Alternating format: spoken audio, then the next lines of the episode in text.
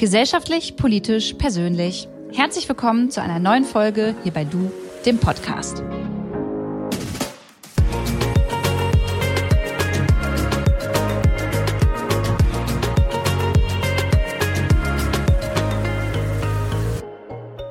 Werbung. Zusammenarbeit ist in Zeiten von Covid-19 wichtiger als je zuvor. Deshalb setzt Facebook die gemeinsame Arbeit mit europäischen Regierungen, Behörden und Forschungsteams fort. So nutzt in Spanien die Weltbank Facebook-Karten zur Prävention von Krankheiten, um den Bedarf an Covid-19-Tests und Krankenhausbetten vorherzusagen. Und gemeinsam mit europäischen Regierungen hat Facebook WhatsApp-Chatbots entwickelt, die Fragen zu Covid-19 schnell und präzise beantworten. Mehr Infos dazu bekommt ihr auf about www.fb.com slash de slash Europe. Ich habe euch den Link auch nochmal in die Shownotes gehauen. Werbung Ende. Letztens habe ich so ein bisschen durch Instagram rumgescrollt und bin unter einem Beitrag hängen geblieben. Da ging es um den Hashtag Body Positivity und um mehrgewichtige Menschen. Und dann stand da die Aussage drunter, auch dicke Menschen dürfen sich wohlfühlen. Und ich glaube, dass diese Aussage gar nicht böse gemeint war, aber ich dachte mir im Kopf so, hä, auch dicke Menschen dürfen sich wohlfühlen? Bedeutet das dann, dass schlanke Menschen mehr wert sind als dickere Menschen? Das ist mir so im Kopf hängen geblieben. Und da ich sowieso für mich einfach ja entschieden habe, mehr darauf zu achten, wie ich über Menschen spreche und was ich über sie denke und wie ich dann dementsprechend auch mit ihnen umgehe, wollte ich über dieses Thema, das Thema Körperbilder und die Stigmatisierung von Menschen aufgrund ihres Gewichts mit einer Person drüber sprechen, die sich genau für dieses Thema einsetzt. Und das ist Melody Michelberger. Sie nennt sich selbst Body Image Aktivistin und sie wird uns jetzt mal erzählen, warum unser Körper eigentlich politisch ist. Viel Spaß mit der Folge. Melody, ich weiß über dich, dass du nordische Länder ganz gerne magst. Unter anderem warst du ja in Island, finde ich auch ganz geil. Und du lebst in Hamburg. Aber mehr oder viel mehr weiß ich eigentlich gar nicht über dich. Deswegen erzähl doch mal bitte, wer du überhaupt bist und was du machst. Sehr schöne Einleitung, finde ich. Ich finde, mehr muss man doch eigentlich auch gar nicht über mich wissen. Ähm, ja, ich bin sehr großer ähm, Island-Fan, lerne auch schon seit jetzt zwei Jahren die Sprache ähm, mit der Aussicht, irgendwann mal da für eine Zeit hinzuziehen und da zu leben. Vielleicht nicht für immer, aber erstmal so ein Jahr oder sowas. Ähm, sonst, außer dass ich Island ziemlich toll finde, ähm, habe ich lange als, als Moderedakteurin gearbeitet bei ähm, einem großen Verlag und habe dann danach PR gemacht für, für Modelabels. Also mein Herz ist wirklich so in der Mode. Ich wollte immer in der Mode arbeiten, habe sehr lange eben als Moderedakteurin gearbeitet, dann ähm, auf der anderen Seite quasi, sagt man ja immer so, äh, PR gemacht für kleine, nachhaltige Modelabels und habe ähm, jetzt dieses Jahr ein Buch geschrieben über Körper und vor allem auch über meine Geschichte, also meine Geschichte in diesem ganzen, äh, in dieser Gesellschaft, in der Körper ähm, nicht so liebevoll oder liebenswert angeschaut werden, wie, ähm, wie das eigentlich schön wäre. Heute soll es ja auch um das Thema Körperbilder und die Stigmatisierung von Menschen aufgrund ihres Gewichts gehen. Und gleich am Anfang würde ich gerne mit dir darüber mal sprechen, ähm, was Begrifflichkeiten angeht. Was, wie spricht man über eine, politisch korrekt, ähm, über eine Person, ähm, die nicht den 90, 60, 90 Maßen entspricht. Also du mhm. merkst schon, ich, ich komme jetzt schon so ein bisschen in das Drumrum äh, sprechen. Sagt man zu einer Person, die ja mehr Gewicht hat, ähm, dick, sagt man übergewichtig. Wie, wie geht man ähm, mit dieser Beschreibung richtig um? Ohne, jeden, ohne eine Person zu verletzen. Also an dem Straucheln merkt man ja wirklich schon, dass das ein Thema ist, das auf so einem, ist es so ganz schlittrig irgendwie, ne? Man will jetzt niemanden verletzen, man weiß nicht, was man sagen soll. Und das ist doch ganz schön krass, weil wenn eine Person ähm, schlank ist, fällt uns das überhaupt nicht schwer. Ne? Wenn jetzt, wenn man jemanden beschreiben möchte und die andere Person kennt sie nicht und man sagt, ja, die ist so groß und schlank oder die hat so und solche Haare und dann fällt es uns leicht. Aber kaum fällt eben eine Person aus diesem, ja, aus diesem Standard, aus diesem, also aus diesem gewünschten äh, Standard raus, dann dann wird's wirklich schwer und dann kommt man auch oft in so in die Verlegenheit, dass man das da so umschreibt. Also ich würde sehr oft beschrieben als ähm, Melody ist, die ist ein bisschen dick. Es ist dann so, okay, was soll das bisschen, soll das jetzt ein bisschen, äh, ja, so ein bisschen, wie sagt man, weicher machen? Ähm, also das Ding ist ja, wir brauchen hoffentlich ja eh nicht so oft oder wir müssen hoffentlich eh nicht so oft andere Menschen, äh, die Figur einer anderen Person beschreiben. Wenn wir in die Verlegenheit kommen, dass wir, äh, wo auch immer, wie auch immer das dann ist, eine Figur beschreiben müssen, dann ist übergewichtig tatsächlich oder auch untergewichtig, äh, es gibt ja auch dann das, das Pendant dazu, etwas, was wertend ist, weil das, weil dieses Über davon ausgeht, dass es ein, ein, ein Gewicht gibt, das für alle gleich gut ist. Und wenn jemand über diesem, das für alle gleich guten Gewicht ist, dann ist es übergewichtig. Und da ist ja dann auch schon eine Wertung drin. Ähm, deshalb sagen viele FettaktivistInnen äh, wie ich, ähm, mehrgewichtig. Also Mehrgewichtig, Mehrgewichtig. ja. Äh, ich finde das jetzt auch nicht so einen idealen Begriff, ähm, aber es ist auf jeden Fall, es steckt da eben diese, diese Wertung und auch diese Abwertung von übergewichtig nicht drin. Ähm, und sonst finde ich, also ich beschreibe mich ja als dick, äh, dick fett. Ich sag, ich bin dick fett. Ich nehme die beiden Worte sogar in einem, was auch viele AktivistInnen machen, dass man da nicht so eine Grenze zieht, wie wer ist denn jetzt dick und wer ist fett, weil das dann auch schon wieder schwierig ist. Ne? Ähm, wer wird denn jetzt als dick gelesen und wer wird als fett gelesen, wer wird als schlank gelesen? Oh, es ist irgendwie voll kompliziert kompliziert, aber es ist es eigentlich gar nicht. Also ich finde, wenn man alle Menschen wirklich mit so einem wertschätzenden Blick sowieso anschaut und wenn man einfach diese Worte, die dafür da sind, eben Körper mit mehr Gewicht zu beschreiben, wie mein Körper, dass man diese Worte wirklich auch nur benutzt, um ähm, Körper zu beschreiben, die eben mehrgewichtig sind, dass man dick, fett nicht als Wort benutzt, um seinen eigenen Körper abzuwerten zum Beispiel, dass man das nicht als Schimpfwort benutzt oder dass man irgendwie das nicht als Gefühl benutzt. Ich lese das sehr, sehr oft bei schlanken InfluencerInnen, dass sie sich gerade dick fühlen. Dick ist kein Gefühl. Also Fett ist auch kein Gefühl. Entweder ist man dick, fett oder man ist es nicht. Aber es ist kein Gefühl, um eine, ähm, um was auszudrücken, dass man sich in seinem Körper nicht wohlfühlt. Und ich glaube, da muss man wirklich sehr, wenn man erstmal drauf achtet, ähm, mir ist das auch aufgefallen, in dem Moment, wo ich selber darauf geachtet habe, wie ich die Worte verwende, um mich selber zu beschreiben oder auch um andere zu, zu beschreiben, ähm, was sich dann da ändert. Also wenn man einfach im Kopf das so ein bisschen den Schalter umlegt und darauf achtet, ja, wie benutze ich diese Worte? Benutze ich die in einem positiven, wertschätzenden, neutralen? Ist einfach nur ein dicker Körper, da ist überhaupt keine Bewertung dahinter. Ist natürlich in unserer Gesellschaft. so ist es ja. Also Leute schreiben mir als Abwertung, boah, du bist aber auch ganz schön fett. Und da sieht man ja schon, dass das Wort natürlich nicht neutral ist. Und ich glaube, das wird auch noch super lange dauern, bis diese Worte neutral sind. Ich würde jetzt eine andere Person, die ich nicht kenne und deren, wo ich nicht weiß, wie die zu ihrem Körper steht oder wie die aufgewachsen ist. Ich würde nicht eine andere Person ähm, dickfett beschreiben. Ich würde immer mehrgewichtig sagen, wenn überhaupt ich die Figur ähm, oder das Gewicht überhaupt erwähnen muss. Du hast jetzt gerade das Beispiel genannt, dass du schlanke InfluencerInnen auf Instagram siehst und da würde ich mich auch nicht rausnehmen, die dann zum Beispiel sagen, sie fühlen sich gerade dick.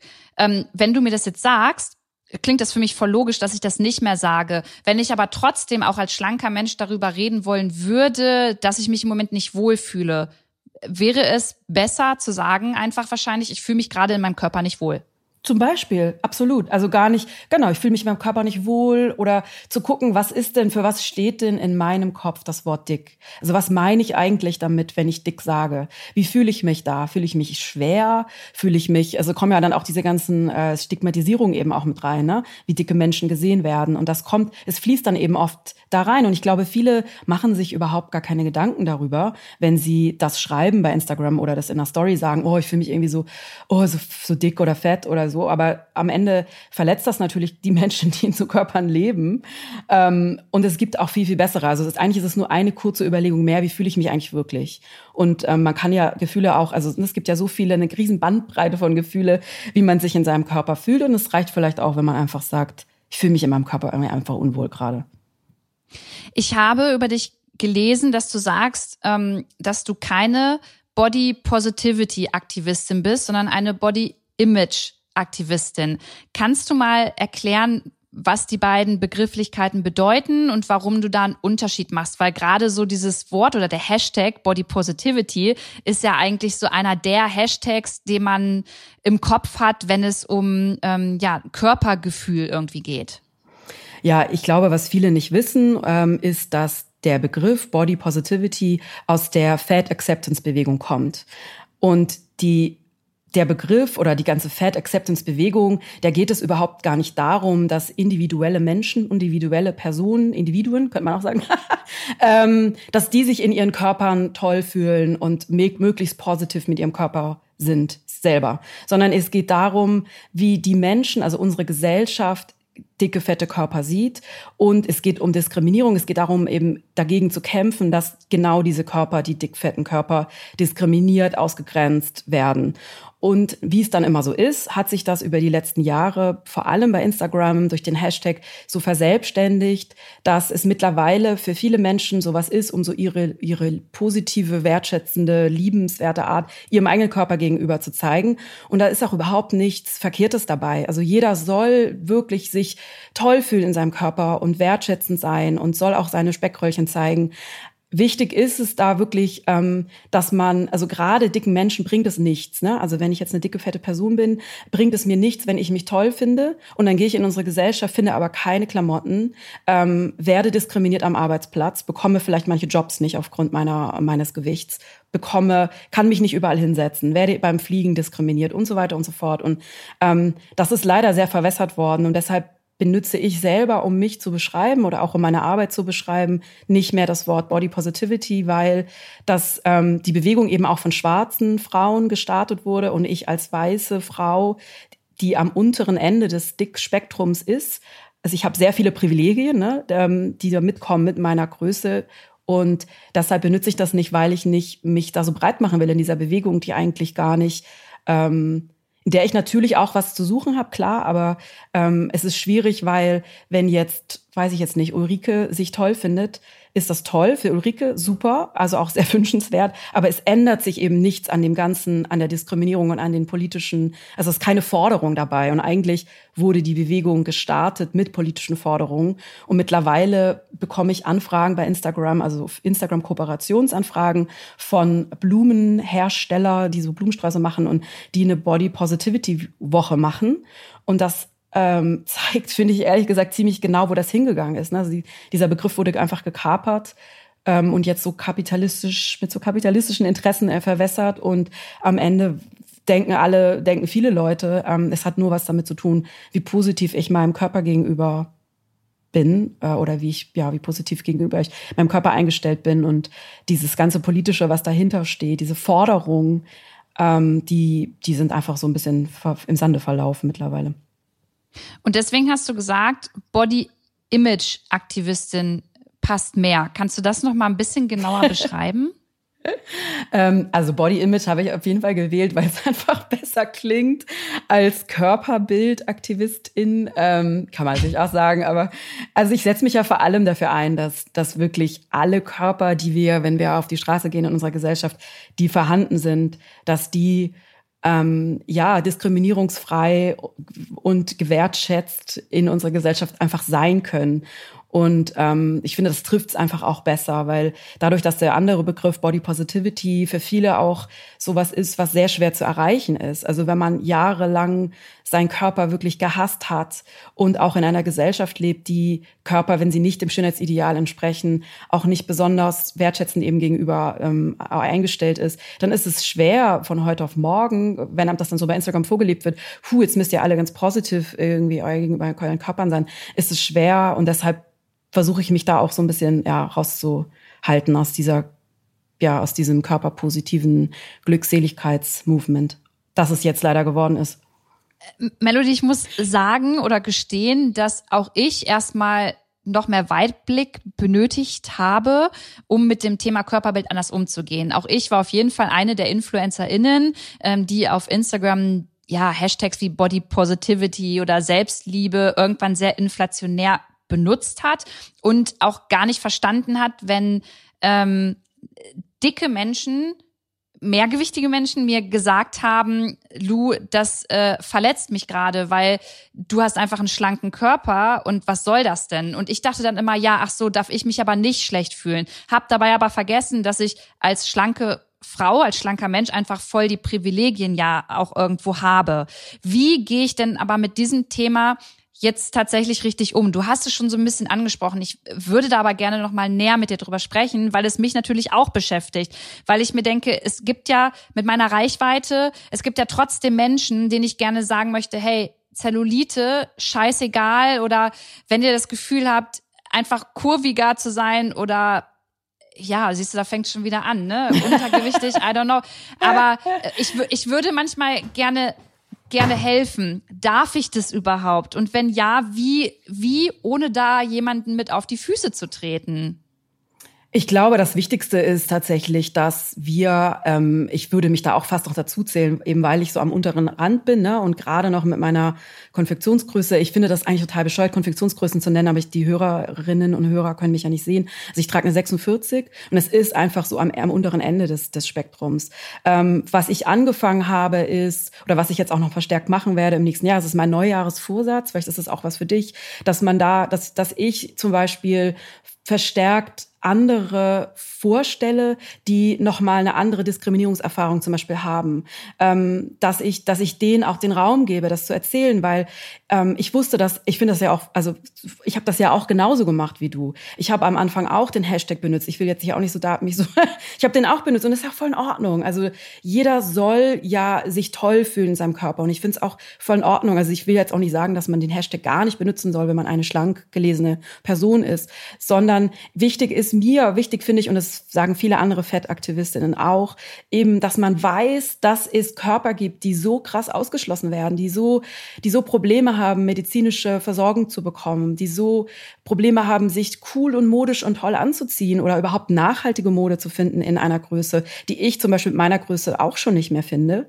Und es gibt aber auch Menschen, die haben eine Körper, die haben eine Konfektionsgröße 58 oder 60. Und das kann, kann man es eigentlich total vergessen, irgendwas zu finden, was noch nachhaltig oder schön produziert ist. Ich glaube, dieses Bewusstsein ist wichtig, wenn du das postest, dass es natürlich toll ist, wenn du deinen Körper so wie er ist, ähm, dass du dich wohlfühlst. Ich meine, ich weiß ja auch aus deiner Geschichte, dass es auch nicht immer so war. Und bei mir war das auch nicht immer so. Und gerade wenn man diese Geschichte hat, also ich hatte ja auch so eine lange Geschichte mit Essstörung, Magersucht, Exzessivsport. Also ich glaube, da sind wir sehr ähnlich. Dass es natürlich toll ist, wenn wir uns auch gegenseitig feiern, weil bei mir ist es auch nicht jeden Tag so, dass ich in den Spiegel gucke und sage, geil, geil, geil, super, super, super, Zellulite, super, super, hängender Bauch, geil, geil, hängende Brüste, alles toll. Das mache ich auch nicht. Aber ich finde halt, dieses Bewusstsein ist wichtig. Und ich glaube, was man da machen kann, ist, dass erwähnen, also dass man das erwähnt, dass man wirklich, oder dass du sagst, okay, ich, ähm, wie ist das, oder dass du deine FollowerInnen fragst, wie ist das eigentlich für euch? Und jeder dicke, fette Mensch hat diese Erfahrung gemacht, ausgegrenzt zu werden, ausgelacht zu werden, diskriminiert zu werden. Und in dem Moment, wo ich ähm, ja, ja, einfach auch mich mehr ausgetauscht habe mit Menschen, die eine ganz andere Figur haben als ich, habe ich auch sehr viel gelernt. Und ich glaube, das ist was, was ich dir gerne mitgeben will und auch allen, die zuhören gerne, weil das ist was, wir beschäftigen uns auch so viel mit so den eigenen Ängsten oder so, ne? Aber wir wissen gar nicht, wie das wirklich ist als Person, die mit einem ganz anderen oder dicken, fetten Körper durch die Gegend läuft, was die den ganzen Tag erlebt, jeden einzelnen Tag. Und den hilft natürlich nicht, wenn wir uns dann zeigen mit unseren zwei Speckröllchen. Denn es ist toll für uns, aber am Grunde ändert es nichts an diesem Ganzen. Ähm, was ich auch jetzt angefangen habe, ist nur noch Kooperation anzunehmen mit Labels, die große Größen führen. Also die automatisch, weil eine XL zum Beispiel ist keine große Größe. XL passt mir gar nicht. XL ist 42 meistens. Gibt natürlich, aber manches ist 44, aber es macht den Kohl jetzt am Ende nicht. Ne? Es ändert jetzt nichts mhm. an der Tatsache. Und es ist natürlich total schwer. Ich finde, ich würde das jetzt auch nicht so rausposaunen. Habe ich jetzt natürlich, oh ja, aber, aber kommt bestimmt irgendwann einer sagt, oh. aber ich finde, das ist für mich natürlich was, weil ich, das ist ja auch mein Thema, ne? Aber ich kann jetzt keine Kooperation eingehen mit Labels, die nur eine XL haben. Es geht einfach nicht, weil das schließt einfach so viele Körperformen aus. Voll. Ich, ich, ich möchte dazu gerne nochmal einen Gedanken von mir, für den ich mich heute sehr schäme, äh, mit dir teilen, weil ich mir vorstellen kann, dass das auch ein Gedanke ist, das ist einfach ein krasses Vorurteil. Es gab eine Zeit, in der ich mir dachte, wenn ähm, mehrgewichtige Menschen irgendwie gesagt haben, ja, für mich ist es aber nicht so leicht wie für dich, dass ich mir dann echt im Kopf gedacht habe, ja, dann nimm halt ab. Und das ist sowas von ignorant und beschissen, so zu denken, weil ich doch überhaupt nicht weiß, warum ist die Person jetzt mehrgewichtig. Und also es, es ist ja auch eigentlich total egal. Es ist ja das Leben der anderen Person. Kommt so ein Kommen, also kennst du diesen Gedanken? Nicht von ich, dir, sondern von anderen Menschen? Doch, ich kenne den Gedanken von mir. Das ist ja das Irre. Also ich kenne den Gedanken von mir. Und als ich das Buch geschrieben habe, ähm, habe ich super lange gebraucht. Also ich wollte mehrmals aufgeben und so weiter. Und dann ist mir irgendwann so aufgefallen, dass ich die ganze Zeit gar nicht mich selber mit meiner Fettfeindlichkeit beschäftige. Ich kenne diese Gedanken auch. Also wenn ich diese Gedanken nicht gehabt hätte, dass ähm, in jedem Körper automatisch auch ein dünner Körper, ein schlanker Körper drinsteckt, dann wäre ich ja gar nicht in diese ganze äh, Essstörung, Magersuchtsrichtung äh, abgerutscht. Ich habe mein ganzes Leben lang mich so krass dagegen gewehrt, dick zu sein, dick fett zu sein, weil ich immer eben dachte, boah, wenn ich jetzt, also ich kann, ne, weil diese ganzen Stigmatisierung ja auch mitkommen, so du hast es einfach nicht probiert oder musst du nochmal die und die Diät machen. Ähm, ich kenne das und ich glaube, das ist total, also es ist total super, dass wir drüber sprechen, weil total viele Menschen werden das kennen. Und ich kenne das auch, weil a kenne ich diese Gedanken leider von mir selber. Und ähm, mittlerweile werde ich in jedem Interview wirklich in, naja, in fast jedem Interview ähm, gefragt, wie das dann eigentlich ist mit der Gesundheit. So, wie findest du das denn eigentlich? Das ist dann meistens so die Fangfrage. So, Melody, wie findest du das denn eigentlich, wenn, wenn dicke Leute keinen Sport machen? Und denke ich immer, ey, it's not my, it's not my business, wenn einer keinen Sport macht. Und es, das, ich finde, also allein die Frage ist ja schon total anmaßend, so als würde jeder Mensch, wenn er Sport macht, sofort schlank sein. Es ist ja eben überhaupt nicht so. Und ich glaube, das ist, was du gerade gesagt hast, total wichtig, dass ähm, ja, nicht in jedem Mensch steckt automatisch ein, ein, dünner Mensch drin und nicht jeder Mensch hat die gleichen Privilegien und die gleichen Zugänge, auch die gleichen Möglichkeiten, sich ähm, auf eine bestimmte Art vielleicht zu ernähren. Dann kommt der ganze genetische Aspekt dazu. Manche Leute be bewegen sich nicht, man, manche können sich nicht bewegen, man, wie auch immer. Und das ist ja, das ist total, ich finde, das ist total wichtig, dass wir darüber sprechen, weil ich glaube, viele Menschen denken das auch. Die sehen dann Menschen und da geht dann gleich das innere, die innere Bewertungsskala los und dann, und dadurch kommt, glaube ich, auch dieses, Bedürfnis oder diese, viele Leute haben auch das Gefühl, sie haben auch die Erlaubnis, also wird mir das oft ähm, verkauft, wenn ich negative Kommentare bekomme, entweder online oder auch tatsächlich im echten draußen im analogen Leben, dass die dann sagen, na ja, aber wenn du adipös lebst, dann musst du auch damit rechnen, ähm, dass man dir das sagt. Und dann ist immer, was? Also, what? Was ist denn ein adipöses Leben? Und auch wenn ich jetzt so leben würde, dass ich mich, ähm, dass ich meinen Körper, ich versuche das jetzt auch möglichst gut zu sagen, also dass ich jetzt ähm, ja mich wie auch immer ernähre und eben noch viel, viel mehr zunehme, und ähm, mich gar nicht mehr bewege, aus welchen Gründen, dann ist das auch in, in niemands Business und trotzdem hat niemand das Recht, mich abzuwerten oder mir Ausdrücke hinterherzurufen generell einfach zu bewerten. Ne? Das machen, also das muss ich mir auch immer noch mal sagen. Wir bewerten im Alltag fremde Menschen viel zu oft tatsächlich. Und da wäre auch gleich mal meine nächste Frage an dich. Wie ist es denn bei dir im Alltag? Also natürlich spielt dein Körper auch ja irgendwie jeden Tag schon eine große Rolle ähm, aus beruflichen Gründen. Du gibst viel Interviews und äh, hast ja mit dem Thema immer zu tun. Aber merkst du auch so im Privaten oder wenn du mal nicht Melody für die Zeitung bist, dass ähm, dein Körper dann immer Thema ist bei anderen Menschen oder generell in unserer Gesellschaft? Ähm, also bei meinen FreundInnen ist mein, mein Körper wirklich nur ein Thema, wenn jetzt, wenn ich irgendwas erzähle, ne? Wenn ich irgendwie solche Situationen erzähle, äh, ungünstige oder unglückliche Interviewsituationen, wo ich dann so in eine Ecke gedrängt werde und mir dann die Interviewerin ähm, quasi rauslocken will. Ja, das ist jetzt, äh, genau, also irgendwas Negatives.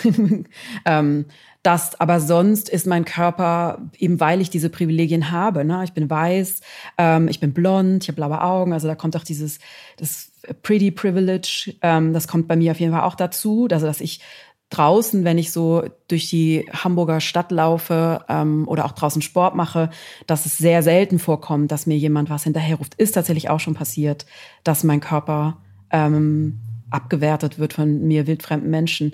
Ähm, aber es kommt auch vor, aber es ist nicht so oft. Und das ist eben genau das. Ne? Also ich habe eben dieses Privileg, dass ich einkaufen kann und ich kann auch fünf Packen TK-Pizzen und fünf Packen TK-Pommes kaufen. Da wird mir eher noch gesagt, ja geil, gönn dir, weil ich so auf den ersten Blick nicht, nicht dick bin oder nicht für viele Menschen gerade noch so okay dick bin. Das höre ich auch sehr oft. Naja, du bist ja gerade noch okay, aber all die anderen sind nicht okay. Also ähm, und ich denke, dass viele Menschen werden, ähm, ja, oder ich weiß auch aus den Erfahrungen, die mir andere dicke, fette Menschen erzählt haben, dass sie das eben kennen, dass sie, wenn sie draußen unterwegs sind, wirklich von morgens bis abends Kommentare aufgrund ihrer Figur bekommen. Und das ist, ich kann es mir gar nicht vorstellen, wie belastbar das ist. Also es muss unglaublich ja furchtbar sein, wenn man in den Bus einsteigt und die Leute glotzen einen an oder lachen blöd rum, weil man vielleicht nicht in jeden genormten Sitz passt. Weil Sitze sind ja leider auch genormt, ne? Dann, ähm, und leider auf so ein männliches Durchschnitt, ja, ich glaube, das hattest du auch mal angesprochen, ne, vor kurzem. ja, dieses, genau, wenn, genau, mit Dummies. Genau, und das ist ja überall so. Also ich habe ich jetzt auch erst durch Interviews mit dickfetten Menschen gelernt, dass ähm, alle Stühle und Sitze und ähm, ja Sitze im Bus und im Flugzeug sind eben auch auf diese eine Norm gehen auch alle auf diese eine Norm zurück. Das sind aber auch schlanke Männer. Und das ist natürlich dann, ähm, ja, wenn man, wenn man irgendwo sich hinsetzen will, auch so, also ich kann es mir, es stellt mir das, ich muss auch vielleicht fast gleich anfangen mit Wein. Also ich habe ein Interview auch im Buch, wo eben eine Person das auch beschreibt. Also ich kann mir das gar nicht, kannst du dir das vorstellen? Also man geht nee. irgendwo hin und man kann sich nicht hinsetzen und dann sagen natürlich manche, die richtig böse sind, die sagen, ja gut, dann kommt halt genau der Spruch, den du gerade gesagt hast, naja, dann nimm halt ab. Genau, ja, ja, das ist, ja. das, das denke ich mir auch gerade, Melodie. Dann nimm halt so, ab, aber manch, ja, ja, und das ist so schwer und ich weiß und es ist tägliche Arbeit, aktive Arbeit, immer wieder diese Gedanken haben wir alle und es ist, also ich habe das auch und dann denkt man, na ja, gut, aber wenn die jetzt so dick ist, nee, es ist, es ist unsere Welt ist so feindlich die ist so feindlich gegenüber Körpern, die diesem Ideal nicht entsprechen. Wir reden ja meistens von diesem Schönheitsideal, ne, dass wir alle so aussehen wollen wie bestimmte, ich sage jetzt die Namen nicht, also wie bestimmte Reality-TV-Stars. So, ähm, aber am Ende geht es auch noch um ganz andere Sachen, dass, dass Menschen eben nicht ähm, die medizinische ähm, Versorgung bekommen oder die, die eben keinen Platz finden und dadurch ausgeschlossen werden. Also medizinische Versorgung nur ganz kurz. Ähm, das ist mir gerade auch aufgefallen, dass ich selber darüber nachgedacht habe in meinem Gespräch mit einer Freundin die auch so ein bisschen so Fragen hatte wie du gerade. Und da meinte ich so, weißt du, das Krasse ist, als ich schlank war, ich war ja den Großteil meines Lebens schlank, weil ich mich dagegen so krass gesträubt habe, dick zu werden, obwohl mein Körper eigentlich immer schon diese Figur wahrscheinlich hatte. Wenn ich nicht ihm einfach kein Essen gegeben hätte und dreimal am Tag eine Stunde Sport gemacht hätte, hätte ich immer schon diese Figur. Und jetzt bin ich auf einmal dick seit ein paar Jahren. Und jetzt kenne ich halt beide Seiten. Also ich, wenn ich jetzt bei meiner Hausärztin, bei der ich nicht mehr bin, ähm, bei der saß ich vor einem Jahr oder vor zwei und die sagte, tippte dann was auf ihrem Taschenrechner rum, ein Wert in meinem, ein, Blutwert war nicht okay. Und dann meinte sie, na ja, sie sind ja auch stark übergewichtig. Und mir ist wirklich fast alles aus dem Gesicht gefallen, weil ich da gerade zu dem Zeitpunkt aus einem eineinhalbjährigen Burnout rauskam. Ich war eineinhalb Jahre krankgeschrieben, konnte nicht arbeiten, war krank. Ich hatte eine, eine Erschöpfungsdepression und ähm, hatte eben diese Geschichte mit der Essstörung. Und das sie guckte nicht in meine Akten. Sie, sie sagte nicht, Mensch, toll, dass Sie jetzt nicht mehr diese, an diesen Depressionen leiden und hier sitzen können und so so strahlend aussehen, sondern diese paar Kilo mehr, das, da meinte sie ja, so ein paar Kilo weniger würden ihr nicht schaden. Und das hat bei mir natürlich total was Krass. angerichtet. Also jemand, der aus so einer Geschichte eben rauskommt, und viele werden das kennen, die, die zuhören. Viele haben Essstörungen und viele haben Essstörungen, die gar nicht behandelt wurden, weil sie gar nicht dachten, dass es eine Essstörung ist. Wenn man mit so einer Geschichte eben, also mit so einem riesen Rucksack bei einer Ärztin sitzt, die dann aber so was raushaut, was ja auch dann wieder eine wow. Rückfall auslesen. Ja, das war wow. Und in dieser Zeit, in der ich eben schlank war, in der ich sehr, sehr, sehr schlank war und sehr dünn war und teilweise umgekippt bin in der Schule, das fanden alle süß. Och ja, die damals hieß ich ja Melanie. Also Mel, oh, die ist wieder umgekippt. Ja, du bist ja auch so eine ganz zarte Person. Und dann so, warum bin ich zart? Weil ich einfach meinem Körper unter so einen Stress gesetzt habe und dann nur so wenig gegessen habe, dass er möglichst wenig umkippt. Und das finde ich so krass, weil in dieser ganzen Zeit, in diesen ganzen quasi 20 Jahren, in denen ich so schlecht mit meinem Körper umging, hat niemand, keine Ärztin, kein, äh, keine niemand von meiner Familie, niemand von mein, aus meinem Freundinnenkreis gesagt, hey, ich glaube, bei dir stimmt was nicht. Ich glaube, du musst dir das mal angucken. Ich glaube, da irgendwas, du isst ja nie was, das ist nicht cool so. Und jetzt jetzt, wo ich dick bin, kommen auf einmal wildfremde Leute, die sagen, hey, hast du schon mal mit XY eigentlich ausprobiert? Oder hast du schon mal die App XY? Ich sage jetzt extra nichts, weil das alles so ein Trigger ja, ist für ja. Leute, die dann sofort denken, uh, die muss ich doch mal ausprobieren. Ähm, oder hast du das und das mal ausprobiert? Es ist so, so als wäre ich jetzt eine riesige Gefahr, so als wäre ich eine Gefahr für unser Gesundheitssystem, eine Gefahr für unsere Gesellschaft. So wie ich bin, ja, dass, dass ich so nicht sein darf. Oh, wenn du mir das gerade so sagst, dann dreht sich bei mir halt alles im Magen um. Und je mehr man sich einfach mit solchen Themen beschäftigt und auch mal zuhört, umso mehr versteht man, dass in unserer Gesellschaft wir halt noch lange nicht da angekommen sind, wo wir eigentlich hin müssten. Weil äh, gerade wenn wir jetzt auch von einfach Sitzplätzen sprechen, ja, ähm, die wirklich dann nur für schlanke, dünne Menschen genormt sind, heißt das ja, du schließt einen kompletten Teil äh, der Gesellschaft einfach aus, beziehungsweise gibst ihnen das Gefühl, sie sind nichts wert. Meinst du das auch damit, wenn du sagst, dein Körper ist politisch, also dass man genau über solche Themen halt sprechen muss? Ganz genau, das ist es. Ganz genau. Das ist, ist manchmal sind Leute so ein bisschen so, hä, dein Körper ist politisch. Dann so, ja, mein Körper ist eben politisch. Genau deshalb, weil er, also in unserer Gesellschaft, also wir haben alle einen Körper, aber nicht jeder Körper hat die gleichen Rechte und nicht jeder Körper kann so diskriminierungsfrei leben wie der andere Körper. Und ich finde, das ist total wichtig, dass wir das verstehen. Und das ist auch der erste Schritt, um Menschen, die eben nicht der, der dieser Norm entsprechen, ja mehr, also für die Menschen mehr zu machen, als ein Hashtag zu teilen der dadurch, dass er jetzt so überflutet wurde mit eben normschlanken weißen Menschen, leider auch diese politischen Forderungen da nicht mehr sind.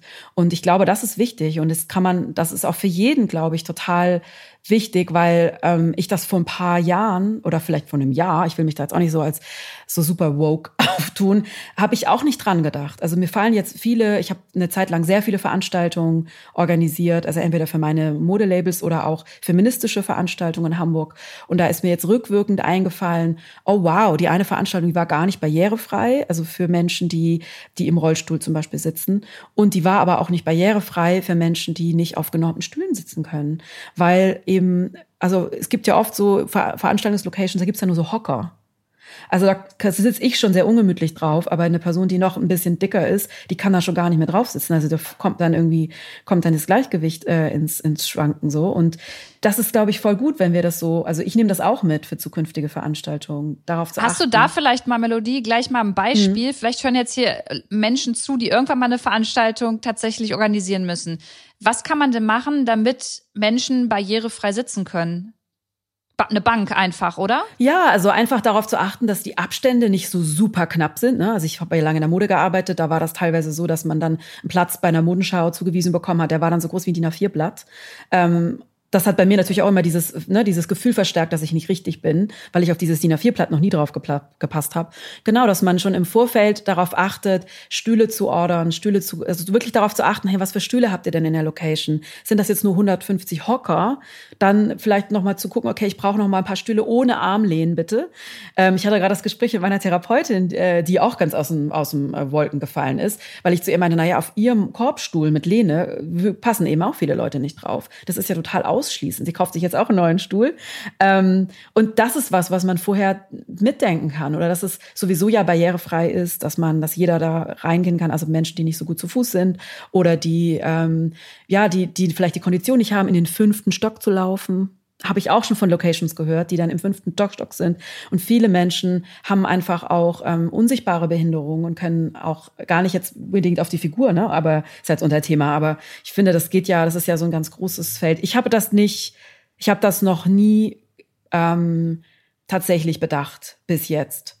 Ich habe jetzt aber auch, seit ich dieses Wissen habe, keine Veranstaltung mehr organisiert. Aber ich finde das auch für mich, jetzt wo ich, ähm, hoffentlich haben wir ja irgendwann mal wieder Veranstaltung oder Lesereise oder was auch immer oder zum Beispiel auch Podiumsdiskussionen, dass ich dann auch fragen kann. Dass ich jetzt zum Beispiel in Zukunft frage, so, hey, was habt ihr denn für Sitzgelegenheiten? Ähm, und dann, ne, wenn ihr dann sagen, wir haben 150 Hocker, dass ich dann sagen kann, ja, bitte, bitte besorgt noch mal ein paar Bänke, wo eben alle anderen Menschen, die da nicht auf diesen Hocker sitzen wollen, warum auch immer, oder nicht drauf passen, ähm, einfach ganz selbstverständlich Platz finden. Ich finde, das ist ja auch so eine Einladung für alle Menschen und so eine Selbstverständlichkeit eigentlich, dass sie mitgedacht werden, dass alle Menschen mitgedacht werden. Und mir geht's genauso. Ich habe das auch nicht gedacht und es ist wirklich so, oh Mann, stimmt, wie unangenehm im Nachhinein. Also mir so im Nachhinein, wie viele Menschen ich auch durch die Veranstaltung, die ich gemacht habe, ausgeschlossen, weil ich einfach gar nicht dran gedacht habe, dass es jemand gibt, der nicht, der da nicht drauf passt. Aber das ist ja auch ein krass, und das vielleicht auch für alle ZuhörerInnen hier nochmal, das ist ja auch ein krass menschlicher Prozess, ne?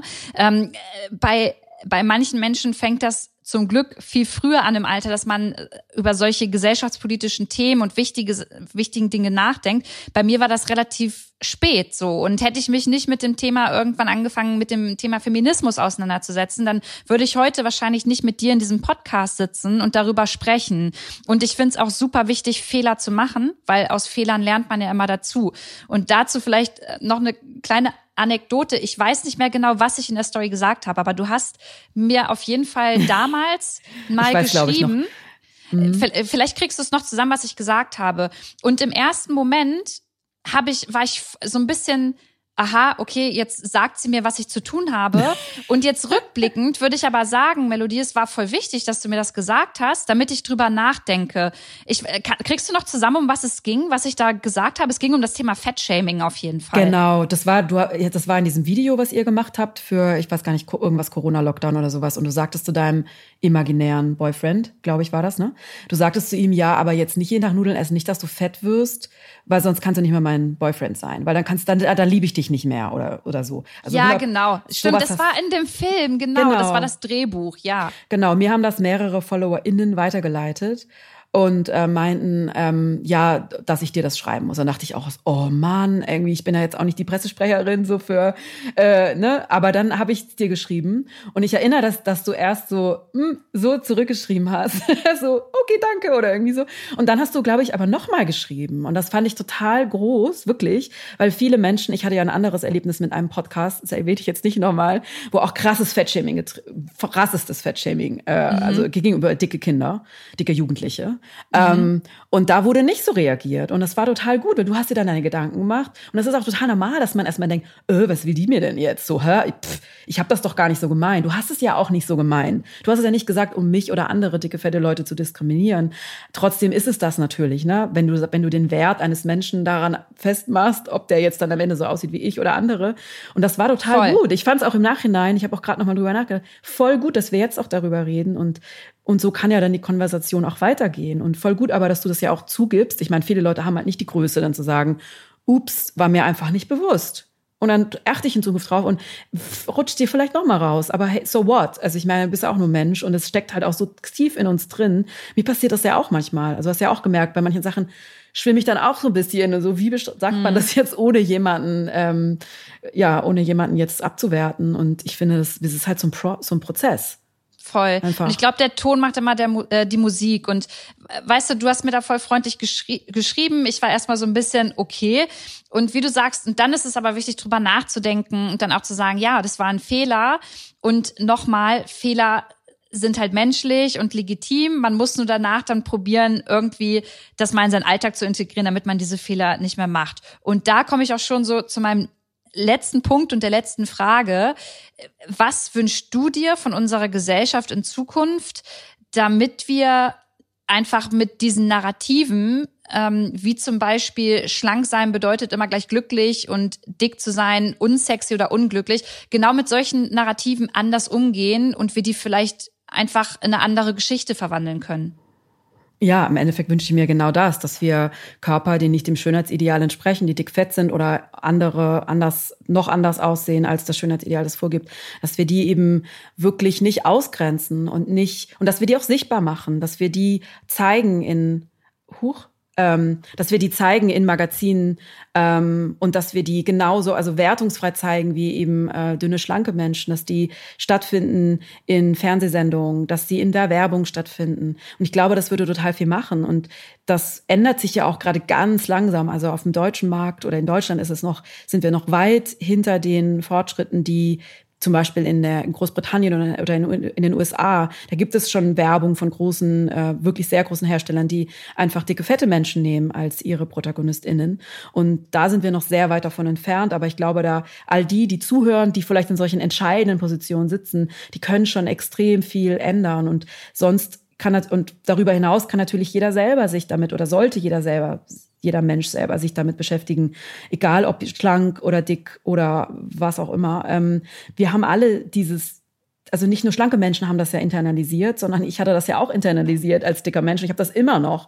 Und die allermeisten Menschen haben das, wenn man, wenn die sich nicht schon sehr aktiv damit beschäftigt haben, so, weil diese Bilder sind ja überall, wie ein Mensch auszusehen hat und wie ein glücklicher Mensch, ein erfolgreicher Mensch auszusehen hat. Und wir kriegen alle diese Bilder jeden Tag ungefragt von allen Seiten. Ähm, und das ist wichtig, dass wir diese Bilder ändern und dass wir aber auch uns selber wirklich damit beschäftigen, so wie sehe ich meinen eigenen Körper eigentlich und wie beschreibe ich den und wie beschreibe ich den Körper, wenn er uns mal nicht gefällt? Also welche Worte benutze ich da? Und da gibt es eben sehr, sehr viel mehr Worte als dickfett. so, das ist schon mal ein guter Anfang. Ja, und in Zukunft wird es ja auch, um jetzt nochmal ein bisschen Promo äh, zu machen zum Schluss, wird es ja auch noch ein ja, Nachschlagwerk geben, mit dem man sich mal befassen kann, wenn man mehr über das Thema erfahren möchte, gerade wenn es um den Körper geht, der ja irgendwo politisch ist. Mach mal Promo für dein Buch, bitte.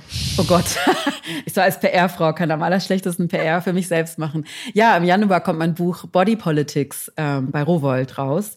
Und das ist wirklich ein Buch, das ist sehr, sehr nah ähm, an meinem Herzen entstanden. Ähm, ich habe dann irgendwann, es ist sehr persönlich und es ist sehr, also ich erkläre eigentlich oder ich erzähle sehr viel, wie es mir damit ging oder was eigentlich in meinem Leben passiert ist. Und ähm, natürlich gibt es auch die die Kategorie oder das Kapitel, ähm, was man jetzt, ne? Also alle wollen immer diese fünf Tipps. Fünf Tipps gibt's nicht, aber so, ich habe auch am Ende versucht, das so empowernd und ja, so positiv zu schreiben, was eben jetzt jeder Mensch selbst machen kann, damit wir hoffentlich in baldiger Zukunft in einer Gesellschaft leben, in der niemand ausgegrenzt wird und in der einfach alle Menschen so friedlich, fröhlich, glücklich vor sich hin leben können, in allen möglichen Körpern. Mega Melodie. Ich werde es auf jeden Fall lesen und danke dir, dass du dir die Zeit genommen hast, um uns für dieses Thema nochmal zu sensibilisieren, auch mich persönlich. Also mega gut und bitte schreib mich immer wieder an, wenn du siehst, okay, Lu, damit könntest du gerade jemanden verletzt haben. Das ist auch für mich ganz wichtig und ähm, ich hoffe, irgendwann nach Corona sehen wir uns auch mal in real. Ich wünsche dir alles Gute, bleib gesund, mach's gut. Wie immer nur ein ganz kurzes Outro. Vielen Dank an Schönlein Media, dass ihr diesen Podcast produziert und auch wieder diese Folge geschnitten habt. Und an alle, die mehr über Melody wissen oder erfahren möchten, ich habe euch in die Show Notes nochmal ihren Account reingehauen und auch nochmal das Datum dazu geschrieben, wann ihr Buch veröffentlicht wird. Wir hören uns nächste Woche wieder mit einer neuen Folge. Ich hoffe, diese hat euch gefallen und trägt euch vielleicht auch zum Nachdenken an. Bis dahin wünsche ich euch weiter weiterhin viel Gesundheit. Macht's gut. Eure Lu.